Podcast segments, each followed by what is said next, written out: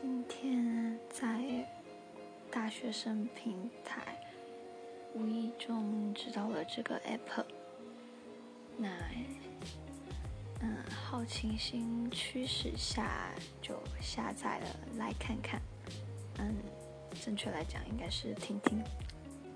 那听完故事，大家的故事之后，就觉得，嗯，我何不也来用这个记录下自己的生活呢？嗯，所以今天是我使用这个的第一天，